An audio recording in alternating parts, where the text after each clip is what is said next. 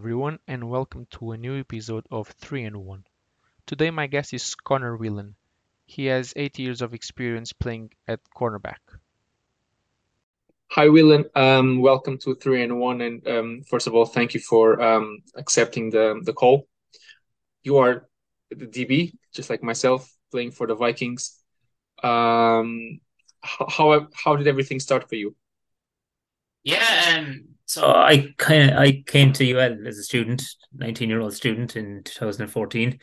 Um, we played, I don't know, in, in secondary school or in high school we used to you know throw around the football. We didn't really understand what we were doing or understand the rules of it, but um, UL start every every academic year what, what they call the recruitment drive for where every club and society in UL are allowed kind of showcase um you know showcase what they have and you're trying to essentially just recruit whatever students so um, I remember seeing the American football stand when I was there, and you know it was only a it was only five euro to join at the time, and I spoke to I spoke to what was uh, considered a strength and conditioning coach at the time, and he put up a, a, pretty convincing argument to just come down and give it a try. So I went down to my first training session the following Wednesday, and I don't know eight eight years later, I'm I'm still stuck here. So yeah, that's how that started for me. You were nineteen at the time. I was nineteen, and I a very small 19 year old, only five and a half foot tall and 56 kilos. So, you know, uh, not not exactly not exactly the right body type for football, but um, give it a go nonetheless. Like, and you know, it, it's I, have built up to it from there. And um, you, we had the, the varsities uh, yesterday, and what did you make of the the team? First of all, like uh, the Vikings the, the, Viking, the Vikings team for the weekend, uh, it's it's I, I it's it's kind of hard to it's really exciting at the minute for us. Um, the like if you if you were to tell us in March 2020 going into lockdowns and that this is where we would be like I think uh, you know I don't think any of us would have seen that or even the summer of 2021 like we're you know we were very aware that we'd lost the core group of players among the team like and that we were really going into like a very kind of deep and serious rebuild like that. If you if you could tell me back then that, that that's what I was going to say at the weekend, you know, the even the step up from last year playing in Division One, like I, I've it was really good. And I was really happy with the team. There, there's some really good young lads who are just starting off in college. Like they're going to be around for a few years. Like and the the progression they've shown from their first to their second year, like is it's it's it's, it's class. Like and I think they're only going to get better as well as they, you know, as they understand the game of football more. Like I think that's you know that's just purely an experience thing. That's probably where they're lacking most is just understanding just the fine mechanics of it all. Like, but once they start getting that locked down, like it's it's going to be a scary team. Like I'd say, I hope so going forward. I'm obviously this was my first game um with the team, and I was fairly impressed with some some of the lads. I won't I won't uh, name anybody because, yeah. because one thing is when you see them at training, and another thing is when you see against another team. Uh, regardless yeah. of it's more like a friendly match or like a, a, a league match. So uh, it's a, it's two different settings, and uh, yeah, I actually was impressed actually, with, with the team. One of the things that impressed me most, like I think me and you, like we were the last three or four, like okay, first thing is that um, you know, we now have 22 guys at every training session that we can scrimmage every training session, which is something we might have been listening last year. But um, during those scrimmages, me and you were getting really frustrated at kind of the defensive performance that, like, you know, the we felt that there was something kind of in the in the training session, we were just kind of missing a bit of an edge on it. And then we went out on the weekend we put two shutouts up, and then it was what kind of I, I just when I sat back and thought about it today, like it was like, okay, it's not that like our, our defense was still quite good, like uh, over over the weekend and the last couple of weeks, but it's like our offense was like really good, and um, you know, I it, it wasn't that we were looking bad in training. It's like, oh, the offense is actually they're really kicking, like, and yeah, I thought that was kind of what stood out for me over the weekend. Yeah, true. I, I found them very uh, loose um, if you know what I mean, like in terms of like going through with, with the game flow. And uh, I found that actually very uh, encouraging for the um, for the season ahead.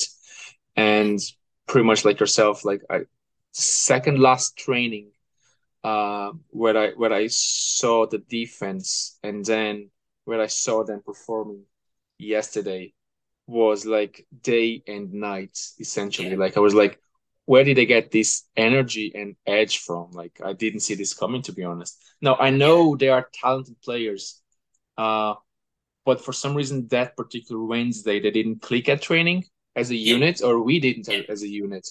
And all of a sudden in the game setting like everything came together and as you said like we didn't we didn't concede any any any points at all yeah absolutely and, and like and they're only like as, as the team gels more and play together more often like they're just it, it's just down to an experience thing like they are going to improve over time yeah and there are a lot of uh new players uh myself obviously included and uh, a, f- a few rookies that uh, we put in the in the mix there so yeah. we need to understand how each other plays and like it, it wasn't perfect.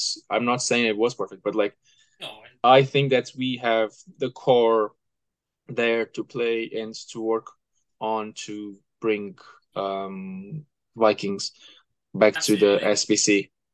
Universities doesn't need to be perfect. Like it's it's it's a fantastic tool that the three colleges have come up with to to really bed in players like that. You know, for a lot of guys that played at the weekend, like that's their first snaps of football ever. Like and um you know all that you can see all three teams like we use it's a great tool that we have that like and it's you know it's it's a great thing to have access to that we can blood new players in before the season starts like and it it kind of it's kind of what's kept the university teams you know maybe not so much apart from UCD in the last two years but um you know it's what's kept us competitive over the last 10 years it's, it's just been able to recruit like that and get guys involved in game time in, in game situations so early on. And speaking of that, um, to keep like the university teams or the college teams alive, you being around for the last eight years, how like every cycle, every three, every four years, how is it for you? How do you see it? Like losing players when they finish their degrees and go, uh, like when when life calls, basically. It's the, I suppose it's it's the best and worst thing about being a university team. Like you always have this this pool to kind of you know, you have this kind of constant influx of young, fit, talented players, but like you're only going to hold on to them. Like you know, life gets in the way for someone like that. They, they, they look to move on from Limerick after after they graduated. Um, but I think over the last eight years, like we've always had a kind of core group of players from every year that like you know, they end up working in Limerick afterwards and they stay around. And if they do end up staying in Limerick, like they stay playing football and, you know, the team is a real passion for them. And, um, you know, while it's frustrating to lose players kind of here and there on a regular basis, you know, you do kind of have the opposite that you have them always coming in as well. And then, like, in the middle of that, you've got the, the Liam Ryans, the, the Darrell Callahan's, Glenn Carr's, like, just, you know, holding everything together, like, as we go. So, you know, it, it's bittersweet. Like, there's, there's, there's positives and negatives to it, but um, we've made it work. Like, and you know, UCD, you can see UCD have clearly made it work in the last couple of years. them, like getting onto the Shamrock Bowl, and hopefully we can see Trinity like the you know to, when I started up, Trinity were a Shamrock Bowl caliber team. They come off just two Shamrock Bowl losses, like so. You know they they they will find their way again. Like if they can just get a couple of players that will hold down the you know that will drive the ship for just two or three years at a time, like you you can build up a team very quickly in a university setting. And how positive do you think it would be for other teams if they can bring these type of tournaments together? Not obviously not necessarily college teams, but like other teams. I, I think it would be brilliant. I think you have to build like all credit to American Football Ireland. Um, the youth program they have is fantastic. Um, the the issue is the under 18s you can't students start in university level at 18 19 years of age. So those two leagues can't unfortunately can't mix but if you could you know the natural progression would be to possibly introduce maybe a youth league and then an under 21s or an under 20 style league. And if you could do that for the kind of a, a kind of winter series maybe you could you could include UL UCD Trinity and then any team who wish to have a kind of under 20 you know because players maybe who are at that age, they're not going to get full game time on a senior catered team. Like, so if you could, you know, it, I, I think it would be great to see the introduction of maybe an another 21s league around, around Ireland where, you know, it's more than just the three of us, the three university teams competing in the winter, that we can actually use that any club that wants to avail of it can use it to build up to create this kind of a, a kind of a kind of more young player approach based tournament and, and build them up into the senior category teams. And um, what differences um, have you found uh, in the in the league since you started eight years ago, and where the, the league and is uh, today? Yeah, so I suppose when I started, the Belfast Trojans were the team to beat. Like they were, I think they had two full undefeated seasons. I think they might have gotten like something like almost twenty games without losing the game. Like they, you know, they were the they were just the, the, the kind of benchmark that everyone set, and you know the likes of Trinity and the Rebels weren't far behind them. But if I was to care, compare that Belfast Trojan squad to the UCD squad that won the bowl this year, like I think Belfast, they were a big physical team, and back then it was very much like if you could be a very good team if you did the fundamentals of football well. So like you didn't have you didn't have to have the most complicated playbook maybe, or as long as you did the, the basics and did a basic package right and very well, and you were very well drilled and you know relatively fit, you could be a successful team in the league. What we see now is, um, you know, both UCD and the Rebels this year. That that display in the Shamrock Bowl was.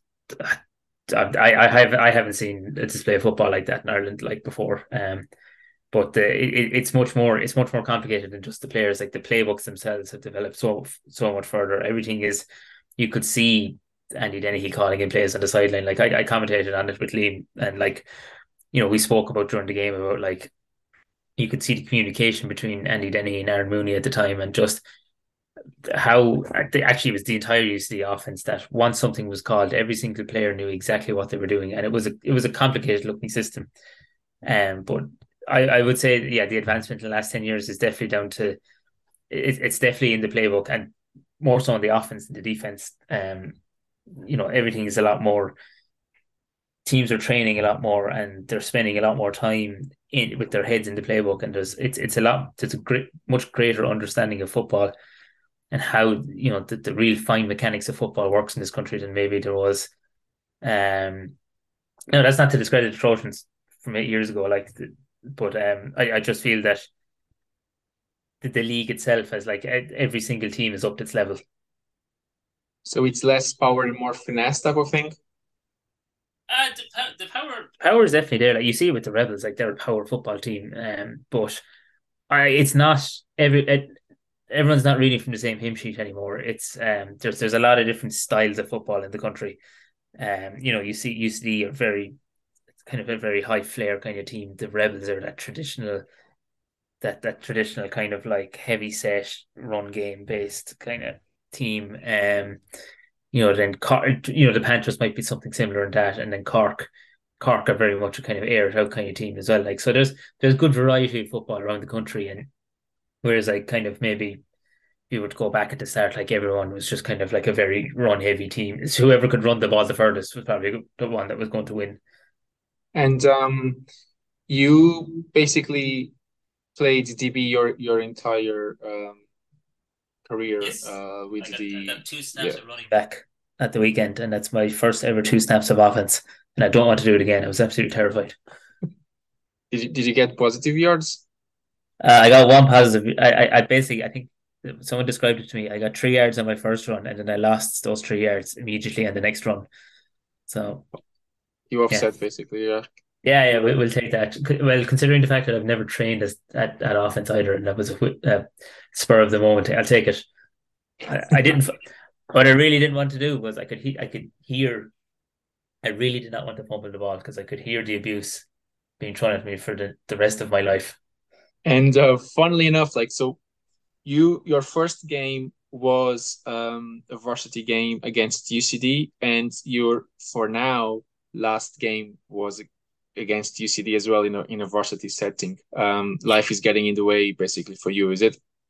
Yeah, that's it. Uh, so I, I plan to after Christmas. I plan to move off to Canada for a while. It's just I I've, been in Limerick eight years now, and it's it's it's like that. Like it's um I just need to move on to the next chapter of my life. But you know um I will always say that you know I I think the Vikings club, the team has the you know are responsible for some of the best memories of my adult life so far. Like, and you know, um, I I I I've always said like every player in the country they want to win a Shamrock Bowl, but like I, I would.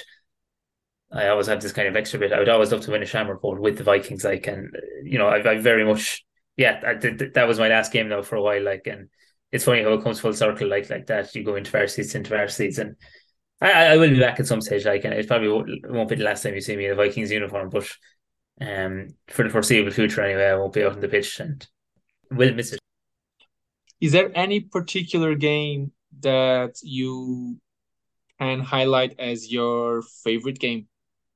It's tough one. So I, I the, the best game I think from a performance that we were involved in was in 2017. I think that was the year we had Ray Burke quarterback. We played the Dublin Rebels up in Dublin and we beat them that day. And I would say that was the most complete performance that we had as a club, or you know that I was involved in that day. Like it was just, it was such a heavy hitting game. Everything about it was so physical.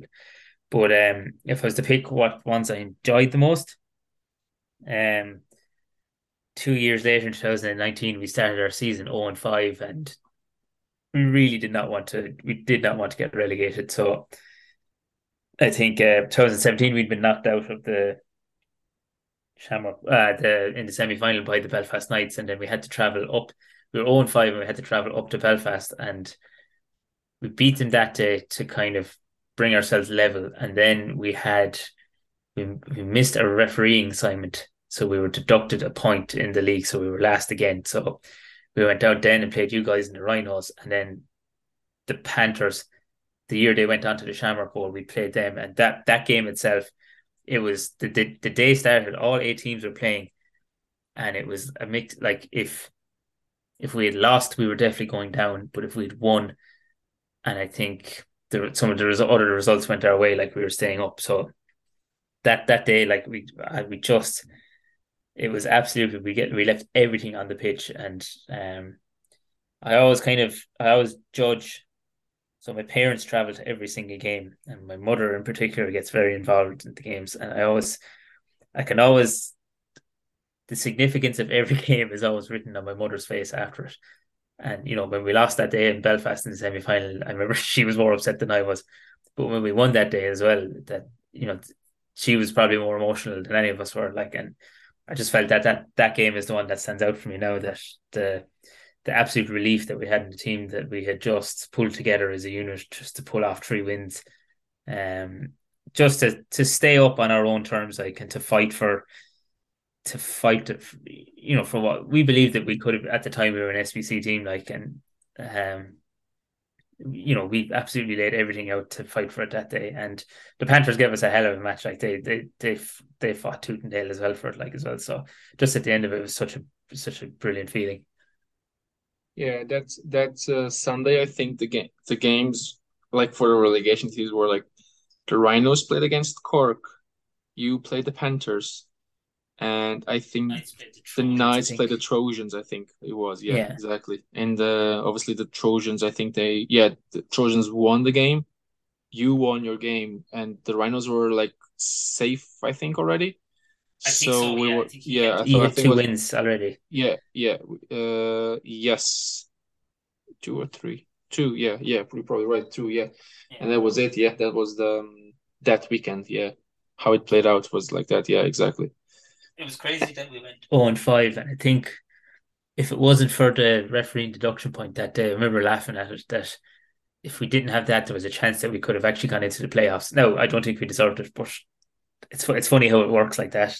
The, how the bottom end of the league was going. Yeah, that's a different that's a different matter if you deserve it or not. Like what it matters is like if you're in or you're out. That's it. Yeah, yeah, exactly.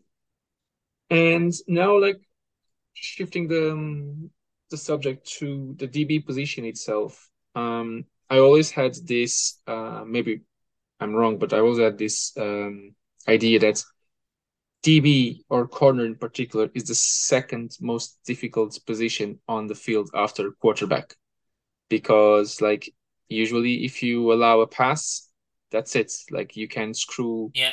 the entire game just because of one play yeah um, yeah I, I agree in a way, it's definitely one of the most consequential.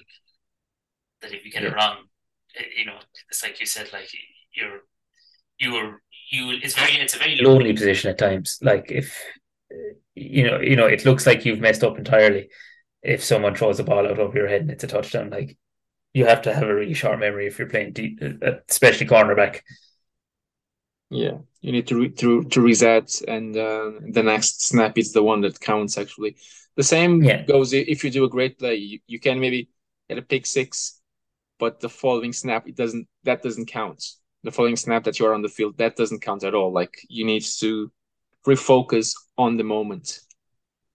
Absolutely, yeah. It's it's uh, that's it. Like every most important play is always the next play in football. Like so, um, you know, yeah, that's it. You can't. You have to.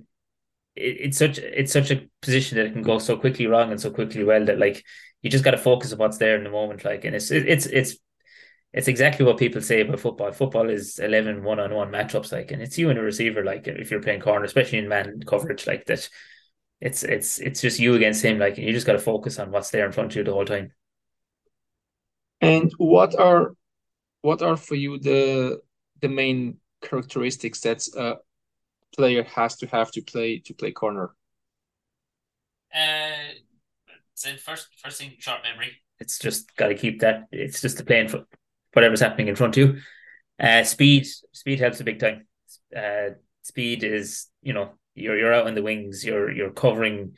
You have more area to cover than you know maybe the the nine guys inside you and apart the far corner like um uh, then it's it's very much down to like solid technique like it's and like any position solid technique like you have to have your footwork right and you have to be light on your feet lighting the, the balls your feet like the entire time and just discipline just discipline to just keep an eye on your receiver don't let him get away from you and just don't let you know don't don't get caught staring at what his hands are doing, what his head is doing, looking in to see what the quarterback is doing at the wrong time. It's it's you got you got to be very much kind of focused in what's happening there in front of you. Keep the receiver in front of you where you can, and just just don't allow any separation.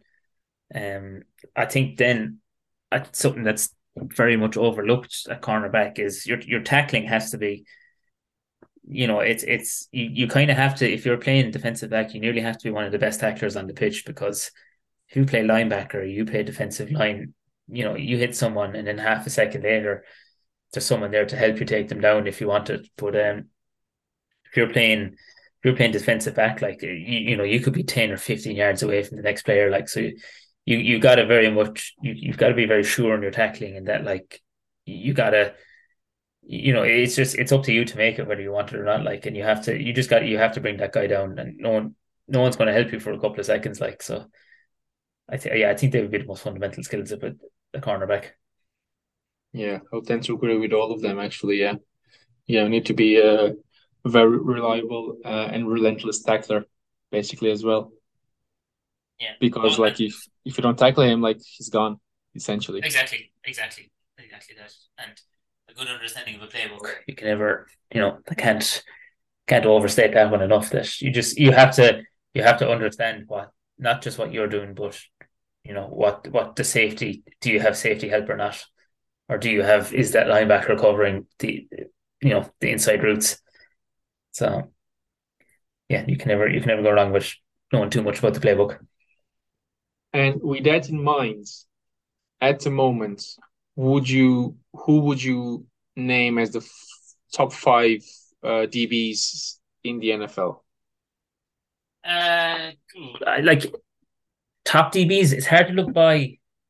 Like Jalen Ramsey is kind of your, you know, he he he's that example of like he's he's brilliant in coverage, but like what, what makes him stand out above some DBs is his tackling and like his physicality and he can break forward like onto a flat route or onto a, a, running back swinging out and just make a tackle all on his own. Like he he's he's a huge difference maker in the play. Like, um, he's kind of like your, your maybe one of your better like all rounded um, DBs. I think really interesting guy to watch at the minute. Like this year's first year, Sauce Gardner, his coverage is is absolutely fantastic. Um, you know, I think he's what he's allowing. It, kind of in terms of in terms of receptions is fantastic. Um, aside from that, then like you've got uh, Darius Slay from the Eagles is pretty good. Um, you know, He's I, I kind of he's yeah the I, I'm a, I'm a Baltimore Ravens fan and I, I do like he's probably he's, he's not up there as the probably the best, but like I like I like Marlon Humphrey myself and he had a great um something that he was doing that I was trying to replicate with I could never quite get it, but the the kind of peanut punch. He had Oh yeah. se- seven forced fumbles or something two seasons ago where every game it's just a receiver. He was able to just strip the ball like and you, you could never see it coming. He was so good at it, like um so you kind of look, look um you look at every DB and you you kind of you look for um you know little kind of I don't know tricks that they do that you're always trying to pick up so yeah I suppose they would be my top guys at the minute Yeah. I actually have Sauce Gardner because he has one thing that always amazes me that he like even if he loses um his receiver, he a bit his ability to recover on the Yeah. run, it's amazing. Like and, and then to swat passes away, like it's amazing. Like how we can like deflect passes. that's actually another good it's another good trait that a DB should have. It's like just don't don't give up on the play. Like, you know, Yeah. if the if if that DB or if that wide receiver gets, you know, five yards on you, like you could you I've seen before, you can close him down. Like, you know, the the ball you can close him down before the ball gets there. Like Yeah. Um, I actually have yeah, as as you mentioned, I have Jalen Ramsey as well as was my top five, and this is not like any particular order. I have Yeah. Sauce Gardner as well, as you mentioned, and then I have like Derwin James. Um, Howard maybe or, I have Pat Pat Surtain from yeah, the from the, the Broncos. Yeah, and then I have um Minkah JC Fitzpatrick. Jackson. Actually, Minkah Fitzpatrick is, I, I I would rank him as like the top safety maybe at the minute. Like again, another just he's he's a kind of a he really embodies maybe what like Troy Polamalu and Ed Reed were as safeties. Like he's just physical. He's a ball hawk, but he's just so physical down at the line as well. Like Yeah, um, no, he's he's he's he's yeah, he'd probably be one of my top rated safeties. Um, is it JC Jackson as well for the Chargers? I don't think Yeah, he's he's he- out injured. He he dislocated his knee recently, didn't he? yeah. I think he's gone for the season. I think Yeah, so a good corner. There was also like the that guy from the Falcons, AJ Terrell. Yeah, He's actually impressed me like la la- last season, and this year he's like still playing at a very high level. yeah, Even like the defense, like uh, for the Falcons, is not that great, but he's he's actually the highlight of that uh, of that defense, the best Yeah. player. And like I, I like one guy because you mentioned physicality. That one guy that I always um liked playing, seeing him playing was the um, like he played safety just like a linebacker is uh, Kam Chancellor for the Yeah. for the Seahawks. in the boom. He was a beast. Like Yeah, that that whole th those four that were back there was it Sherman, Kam Chancellor, um, Earl Thomas. Earl Thomas, and who was the fair corner? Uh, I can't remember. I can't remember his name, but the the um, they were they, they were just hard hitting dudes. Like they were they were clever football players too. Like they were smart guys, but um, the they they kind of almost revolutionized the. You know they they've changed the kind of approach to tackling the small bit in the NFL. Like you see, it's something that we've argued about a bit in training over the last maybe eighteen months or so, whether the head is in front or the head is behind the tackle. And I think they're the kind of one that have introduced the head behind the tackle. They have the I think that they have some tutorial video up on it. That's how they They- just yeah. change their tackling. And They do. They Pete do. Yeah. Carroll, yeah, Pete Carroll spoke through it like that. You know, it's it's head behind the tackle, and there's always a guy within a couple of yards to just for a second impact in a tackle. Like, um, yeah, They have a very long uh, tutorial video on YouTube that it's it's pain to watch because it's very long, very ex extend in per technique. Uh, they dissecate each technique detail by detail, uh, and it's like 27 minutes or so of vi video. Like it's it's very long video, but it's for for those who are starting, it's actually good to watch because they teach where to put your heads, when you rotate and bring the guy down, and all those minor details that no one talks about it pretty much. Yeah, but uh, they're, they're, they're the fundamentals of football that you need. Like it's you know head, your where you put your head is now so important. You know, there's so much research gone into that over the last few years. Like, and you know, it's something that you see implemented in the NFL, but like what we try to implement here in in Ireland as well. Like, it's it, it's that eh, if you were to go back and ask that question again, what's changed in the last ten years as well, like how people tackle in the regard they have to have for their own body is hugely important now as well. Like, there's no you have to keep the head out of just out of harm's way. Like, yeah, so. absolutely, absolutely, and that's probably the best message that we can leave and close today with. Uh, just keep keep your head out of harm's way. Yeah, exactly. Um, it's your hobby. Make sure you just have fun with it. Absolutely, yeah, yeah. That's yeah. that's exactly it. Whelan, thank you very much for um, for your time and for taking the call. And um, yeah. best of luck in your next chapter. Thank you very whatever, much, and whatever it takes you. Thank you very much for having me on. And yeah, I suppose I'll take a minute to say thank you for to everyone in UL Vikings for the last eight years. Like it's a, I, I'll stand by. It's an absolutely fantastic club, and I, you know, the guys know me. I do absolutely anything for it, and if you're ever think about joining, I'd always they're just an incredible bunch of guys, and you'd never regret it. You're going to enjoy your time there, Rui. I promise you that. I am already, but. I'm sure I, I will continue. Yeah, okay, man. Thank you very much. Thank you. Have a good one, Rui. Bye bye. Chega assim ao fim mais um episódio do 3 de 1. A música de introdução foi composta pelo Robin Garren, a música final pelo Vasco Franco e o grafismo é da autoria do Diogo Martins. Para a semana voltamos com um novo convidado. Mas até lá, tenham todos uma boa semana.